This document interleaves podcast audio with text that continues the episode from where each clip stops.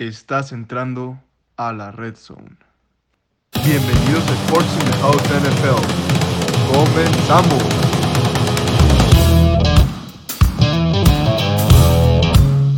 Hola amigos, bienvenidos a una nueva edición de Sports in the House NFL. Les habla Lexin Rivera. Iniciamos con un nuevo episodio más en donde nos vamos a dedicar a platicar, analizar y opinar de las noticias del mundo del fútbol americano de los Estados Unidos. El día de hoy traemos temas bastante interesantes que analizaremos junto a nuestro compañero de Sports in the House NFL, Hugo Garay. Buenas tardes compañeros, saludos a todos los que nos escuchan. Hay que invitar a nuestra auditorio a que nos siga en nuestras redes sociales en Instagram y Facebook. Ahí estaremos subiendo noticias y lo más interesante del mundo deportivo. Igualmente los invitamos a que si es la primera vez que nos sintonizan en YouTube o en otra plataforma digital, sea Spotify, Apple Podcast o Google Podcast, suscríbanse al canal, prendan la campanita de notificaciones para que el canal siga creciendo. Bueno, iniciemos esta edición, como ya es costumbre en el canal. Vamos a empezar con nuestra dinámica del día. Y gracias a que la NFL autorizó un nuevo diseño en los cascos, pues los uniformes eh, de los diferentes equipos van a tener pues esa, ese detalle retro, ese detalle drawback. Entonces la, la dinámica del día va a ser la siguiente. Déjenos en los comentarios qué equipo les gustaría ver con ese uniforme retro, vintage, throwback que tengan la siguiente temporada. Déjenos su equipo favorito y también déjenos en los comentarios la foto de cómo sería ese uniforme del equipo de que apoyen ustedes. Vamos a empezar con un tema sumamente interesante y sumamente polémico, que es el caso de Deshaun Watson y los Texans. Eh, sabemos que Deshaun Watson tiene problemas con la ley en varios casos que tiene abiertos en su contra. Sin embargo, ahorita nos vamos a enfocar en lo que es lo deportivo.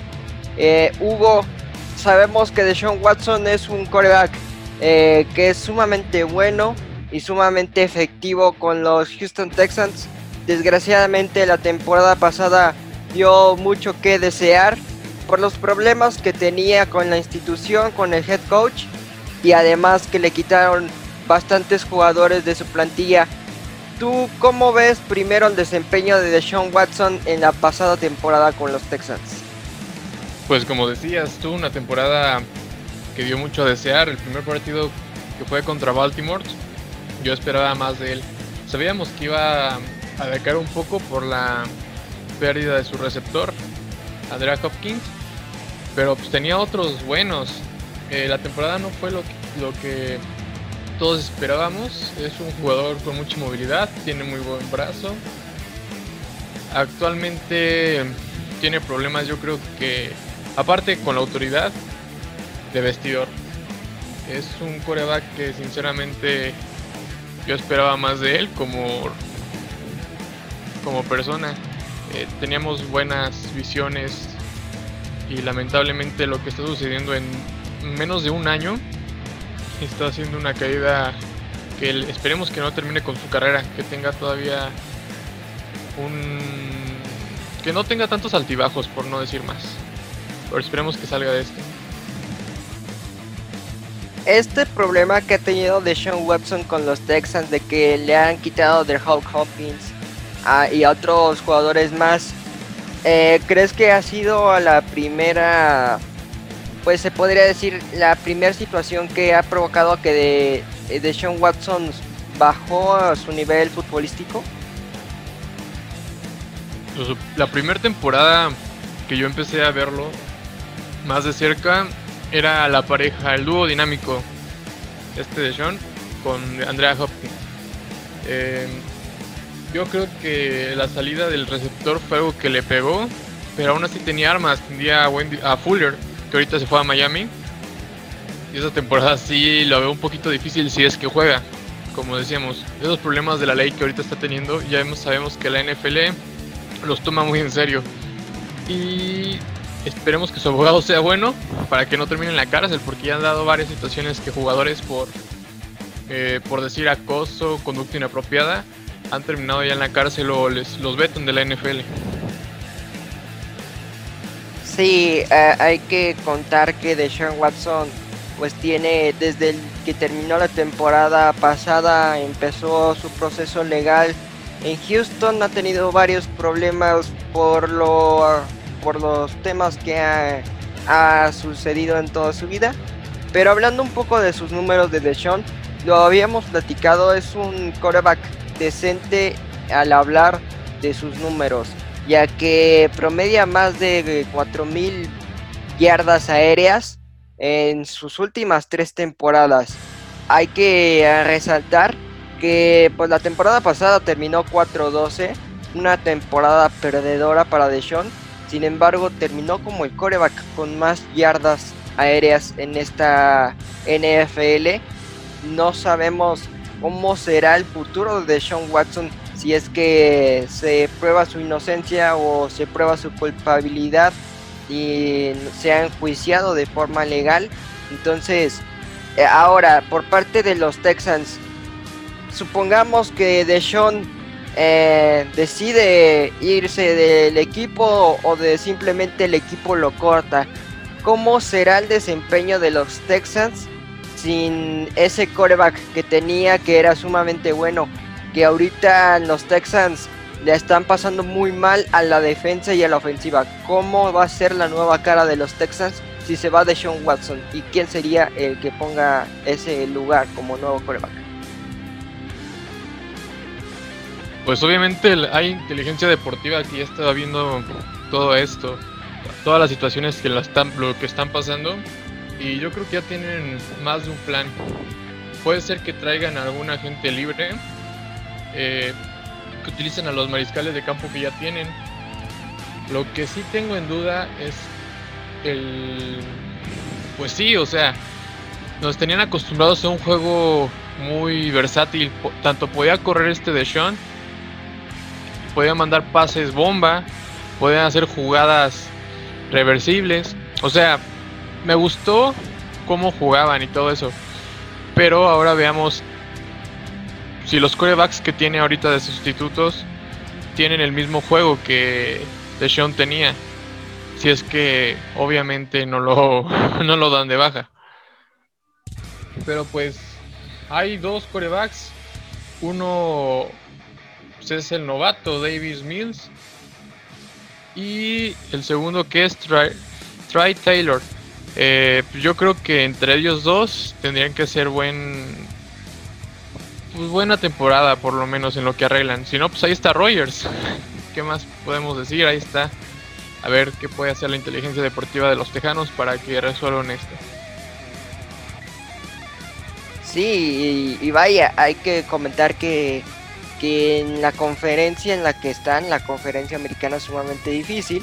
Y la división en la que están, pues es medianamente mm, fácil, se podría decir. Que con los Colts en reestructuración, igual que Jacksonville, los más fuertes en esta división sería Tennessee. Sin embargo, los Tejanos eh, se le ven, no sé, puedo pronosticar que esta temporada podría ser una temporada negativa para el equipo de los Houston Texans. Entonces esperemos cómo será el desempeño ante esta división que se ve ahorita vistas un poco más complicada para los Tejanos.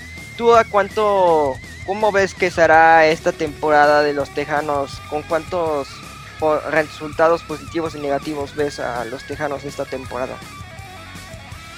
Sinceramente, yo creo que a lo mucho van a ganar cinco juegos. Eh, los rivales están armando muy fuerte, dices Tennessee, pero Tennessee ya trajo a un buen receptor, ya tenían a Derek Henry y este se fue el nombre el coreback, este Hill hizo muy buena mancuerna con este Henry. Hicieron el equipo básicamente a su modo de Hill y con ese receptor yo creo que va a ser uno de los candidatos ¿eh? a llegar a playoffs. Así que Houston no le veo muy buena temporada. Te digo, yo creo que va a ganar a lo mucho cinco juegos. Espero que nos den la sorpresa. concuerdo contigo en todo. Eh, con la llegada de Julio Jones a Tennessee va a tener más complicado y vaya, la defensa de los Tejanos eh, va a estar muy sensible con la salida de JJ Watt, que ya lo habíamos platicado en episodios anteriores. Sabíamos que JJ Watt se lesiona mucho, sin embargo es un gran referente a la defensiva. Y bueno, se enfrenta a la, a la división oeste de la Nacional, que es una división sumamente complicada a la defensa y a la ofensiva y serán esos partidos que pintan muy bien a verlos porque lo más entretenido es ver a los tejanos cómo se van a adaptar con este nuevo sistema. Ahora vamos a cambiar de tema, nos quedamos en la misma división, solo cambiamos de rival. Hablamos de los Colts de Indianapolis, ya que los Colts se retiró este eh, Rivers, dejó el equipo sin embargo, llega un nuevo quarterback y es Carson Wentz, que estuvo con el equipo de Filadelfia.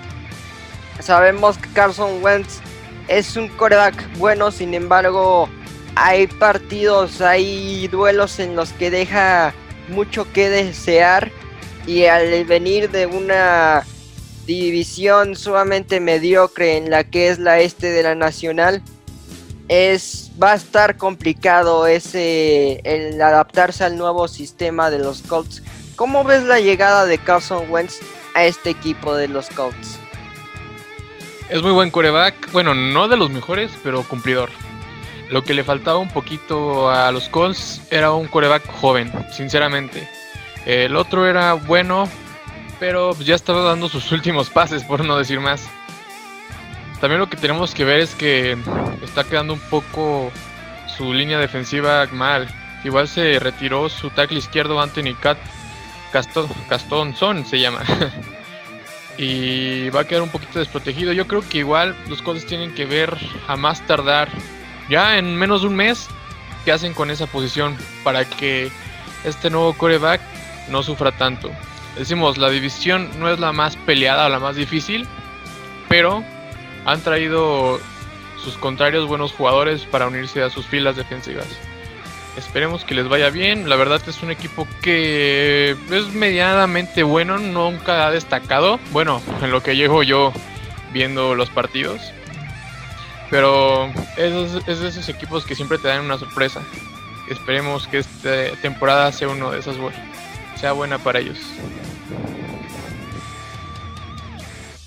Sí, vamos a platicar a nuestra audiencia cuál será la el calendario de los Colts eh, de esta temporada 2021.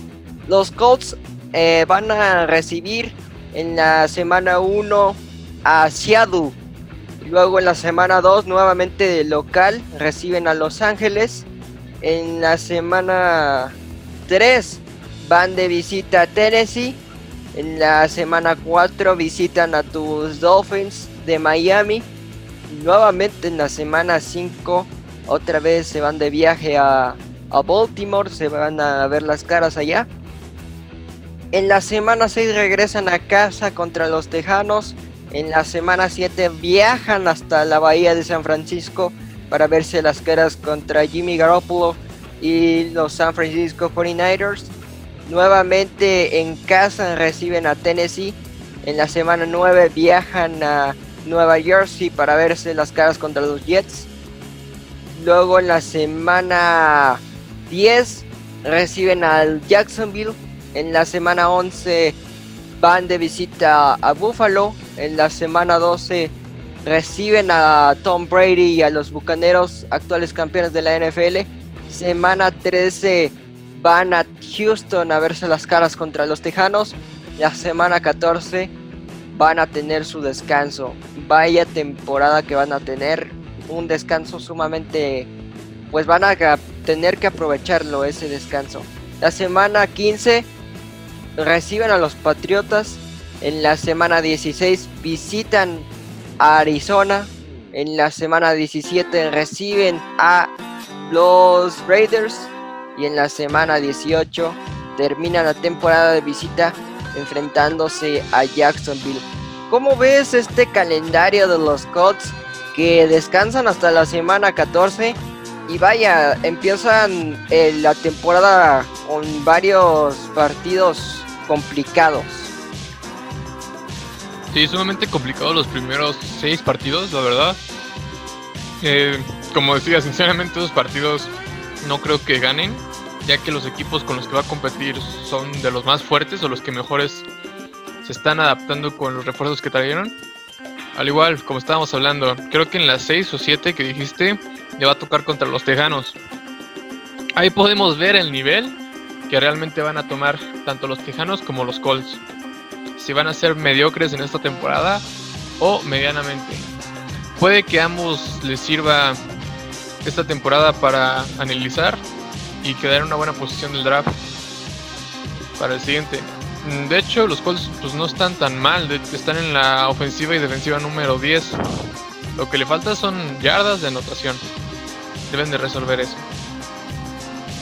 Pero por lo otro, pues los otros partidos sí, sí está bueno para que ganen. Pero los primeros seis los veo difícil. Sí, como tú dices, empieza la temporada muy complicada. Tienen dos exámenes de locales que van a ser sumamente complicados enfrentar. Siempre va a ser complicado enfrentarte a Seattle y a los Rams de Matt Stanford. Eh, la ventaja que tienen los Colts es que van a jugar de local. Con su gente ya gracias que a la afición ya puede acceder a los estadios, pues esa ayuda va a tener, le va a beneficiar a los Colts. Sin embargo, ya los vuelos de visita, tres visitas que van a hacer contra Tennessee, contra Miami y contra Baltimore van a ser sumamente complicados. Y como tú dices, tal vez el partido contra los Tejanos lo ganen, sin embargo se enfrentan en la Bahía de San Francisco contra los 49ers que se están reforzando bien y si es que Jimmy Garoppolo está al 100% y toda la línea defensiva también está al 100%, van a meter en problemas a este equipo de los Colts. Sin embargo, hablando de Carson Wentz, creo que tiene la línea ofensiva eh, suficiente para llevar a los Colts a pelear a los playoffs y a intentar competir contra equipos como sea los Chiefs, sea Tennessee aquí o incluso a Baltimore para llegar a acceder a esa final de, conferencia, incluso llegar al Super Bowl. Pero como dices, lo más conveniente hoy por hoy es tener eh, resultados medianamente buenos y acercarte a posiciones altas en el draft para draftear tal vez un nuevo coreback. ¿Tú ves que sería prudente eh, buscar un nuevo coreback en el próximo draft si es que se les da la oportunidad? Yo creo que es lo más prudente, tanto coreback como resultador, porque igual TJ Hilton ya tiene 31 años, ya no es un jovencito tendrá la experiencia, pero ya no tiene la velocidad que los corner y safety actualmente están teniendo. Vimos mucho la temporada pasada el nuevo estilo que tienen los tanto los corner y los safety. Son altos, un poquito más voluminosos y sumamente rápidos. Ahí está el de Miami. Este Ah, se fue su nombre, pero fue el, el líder de capturas, el líder de intercepciones del año pasado. Creo que fue Howard un, un corner diferente a su estilo de juego, a su complexión, que puso en, a este Patrick Mahomes en severas complicaciones. Tienen que ver eso, porque TJ Hilton ya te digo, tiene 31 años y yo creo que a lo mejor esta y la otra son sus últimas temporadas. Tanto tienen que ver un coreback como un receptor o un ala. Sí, esa lo, concuerdo contigo, creo que sería lo más prudente buscar a un nuevo coreback, ya que Carson Wentz es efectivo, sin embargo, no es tan bueno. Preguntarte, ¿cómo ves al equipo? ¿Cuál sería tus resultados que podrías darle a este equipo? ¿Serían una temporada perdedora, una temporada positiva para los Colts? Eh, ¿Cuánto les das de partidos ganados y cuánto les das de partidos perdidos a los Colts? Siento que esta temporada les va a ir un poco mejor. La temporada pasada les fue 11-5, si no mal recuerdo. Puede que suban el porcentaje. Em, es que, sinceramente, los Colts fallaron mucho en reforzarse. Hay varios equipos que, como antes en los capítulos pasados estábamos hablando, que se reforzaron de una manera impresionante. No sé si este periodo de transferencias, por decir, y el draft ha sido uno de los más emocionantes y críticos, porque jugadores que eran de un equipo de por vida cambiaron de un día para otro.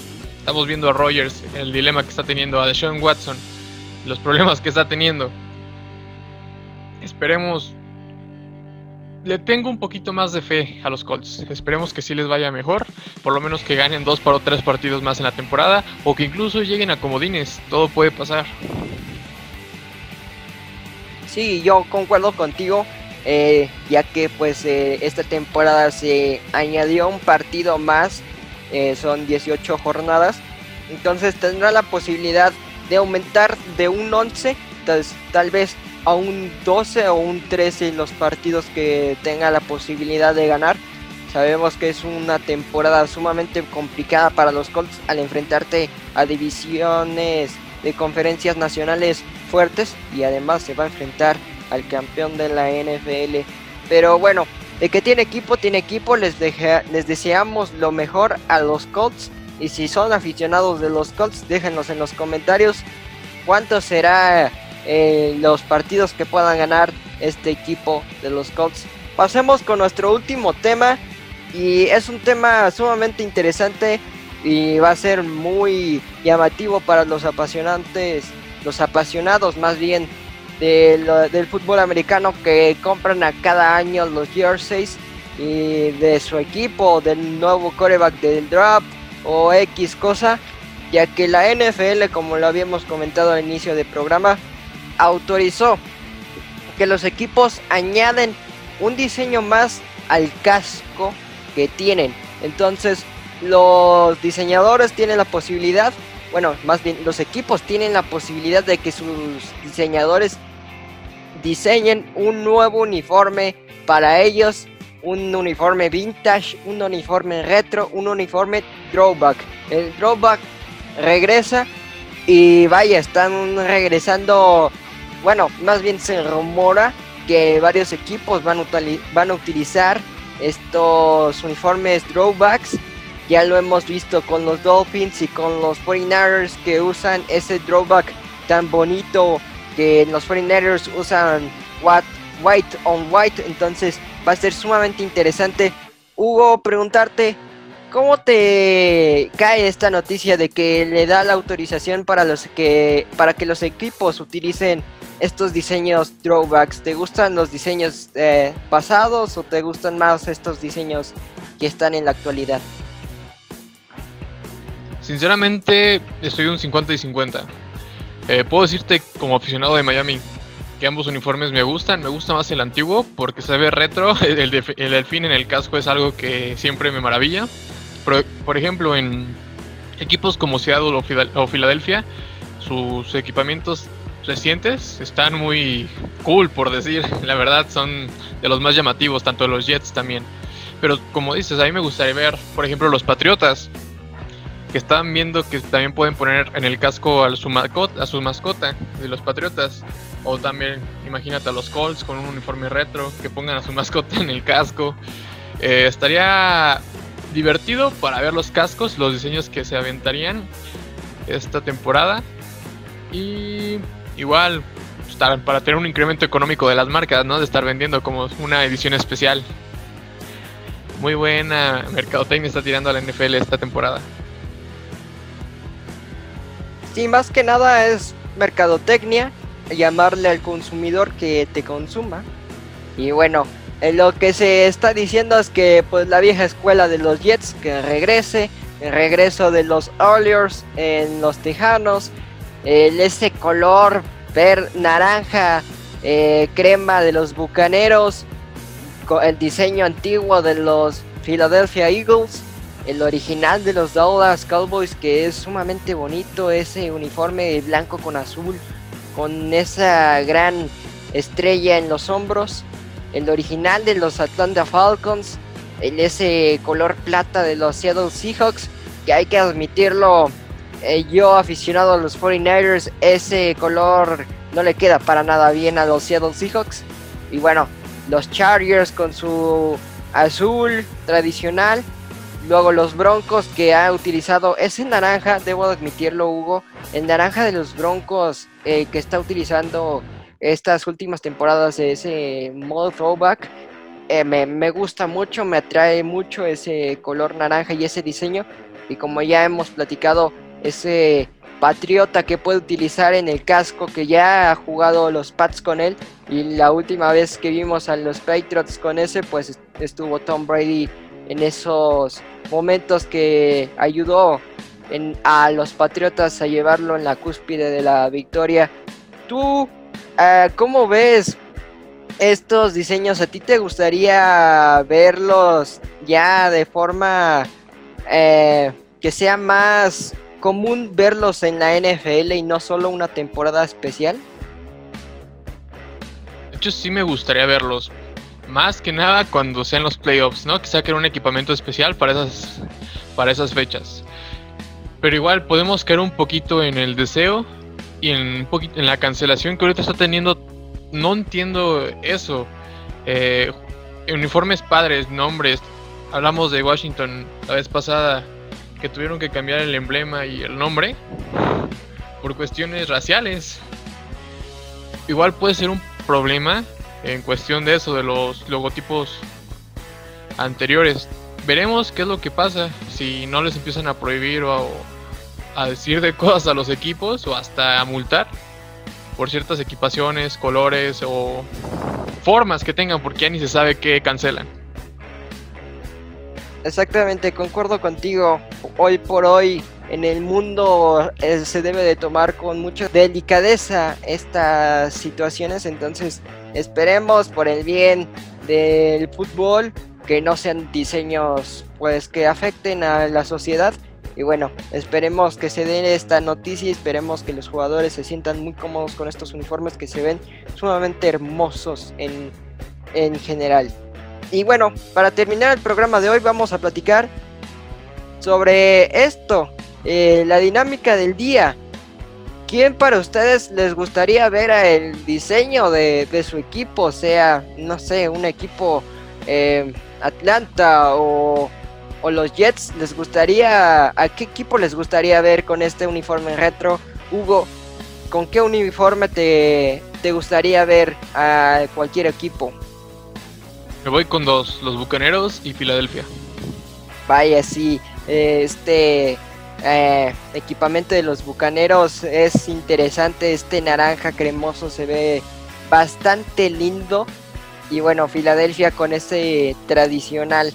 Yo me voy a quedar con lo que ya te había dicho, con el rojo de los Patriotas, me gustaría volverlo a ver.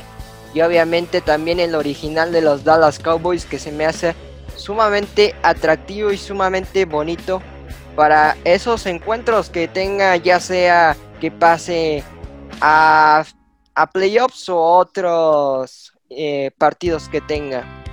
Amigos, es todo por el día de hoy. Acuérdense que pueden interactuar en nuestras redes sociales, sea Instagram o Facebook. Incluso en nuestra página web estaremos viendo todos sus comentarios y opiniones. Al igual, suscríbanse al canal denle a la campanita de notificaciones, denle like si les gustó el video y compártanlo con todos sus amigos ya que vendrán muchos programas más en esta su casa Sports in the House. En nombre de Hugo Garay, Diego Álvarez en producción, les habla Alexis Rivera. Hasta la próxima.